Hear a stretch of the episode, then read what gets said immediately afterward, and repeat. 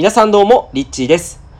はい、えー、いつもとね、ちょっと違うテーマなんですけれども、これも非常に大事な内容だと思っていて、えー、まあタイトルにもあるようにですね、ボイストレーニングについてです。ボイストレーニング。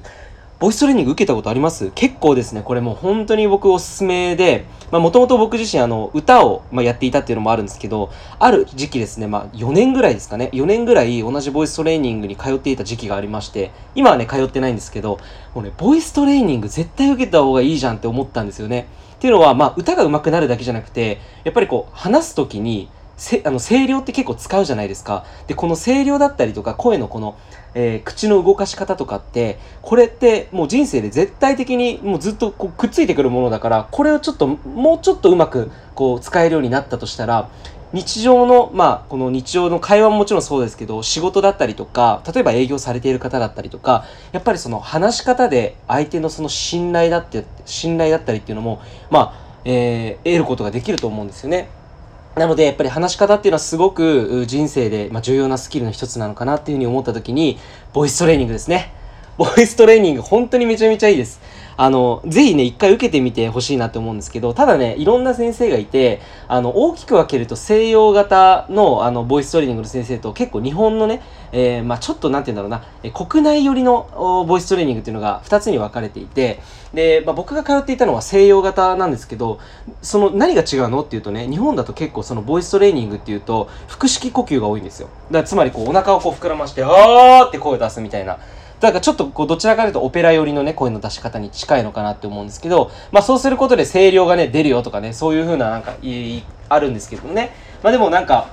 それが実は、えっ、ー、と、間違ったね、教え方だっていう見え方、あの、視点が一個あってですね、それはもう僕の先生が教えてくれた、その西洋型の、西洋式のね、あの、呼吸法っていうのが、えー、あるんですけど、それはね、えっ、ー、と、お腹ではないんですよ。お腹ではなくて、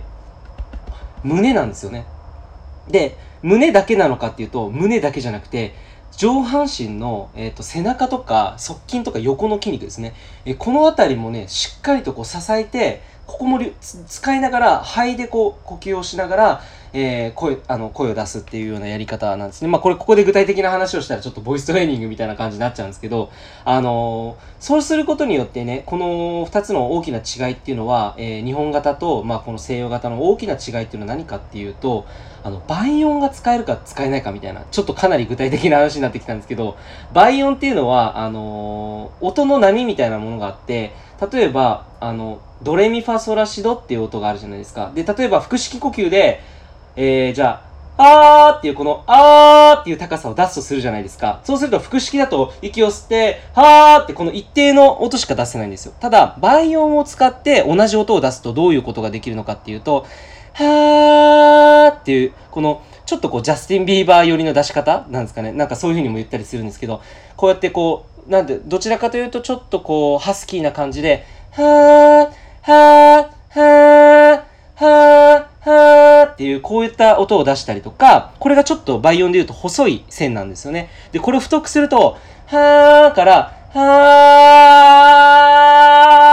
こう太くなるんですよね。この違いって結構今はっきり分かったと思うんですけど、こういう風な声の出し方をね、身につけておくと、実はこの、はーっていうこういった倍音の使い方を、あの、会話でもですね、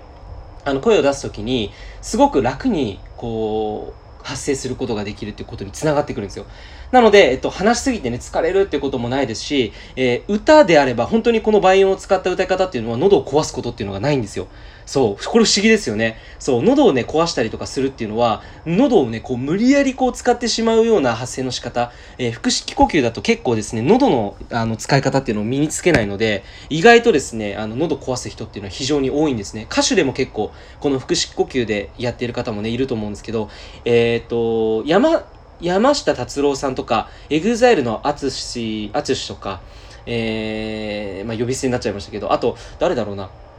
えー、っと、誰だろうな。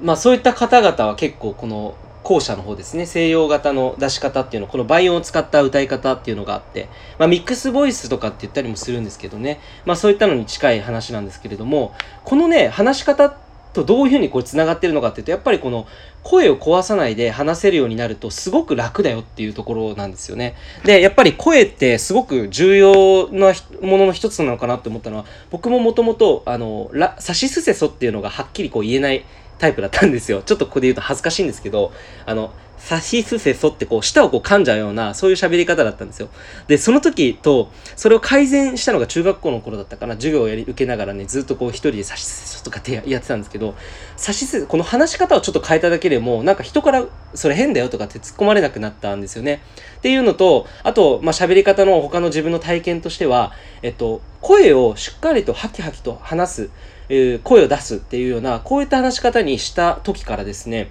あの、声いいですねって結構褒められるようになったんですよ。で、声を、声をいいですねって褒められたことはその時は一度もなかったので、え、自分の声ってそんなにいいんだってこう、びっくりしたのと同時に、なんかね、その人からすごくこう、信頼されるようなことを言われたんですよね。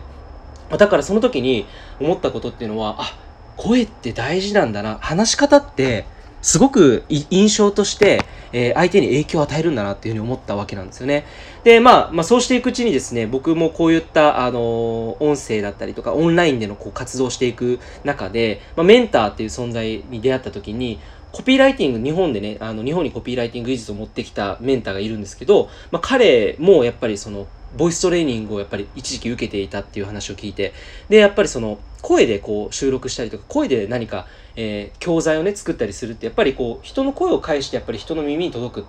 内容が伝わっていくっていうところで、やっぱり声っていうのは、この質だったりとか、声のボリュームだったりとか、そういう部分っていうのは非常に、まあ、重要になってくるんだなっていうふうにですね、僕自身も、あの、思ったわけなんですよね。なのでね、あの、ぜひですね、ボイストレーニングを受けに行ってみてはいかがでしょうかというね、えそういうちょっといつもと違ったテーマなんですけど、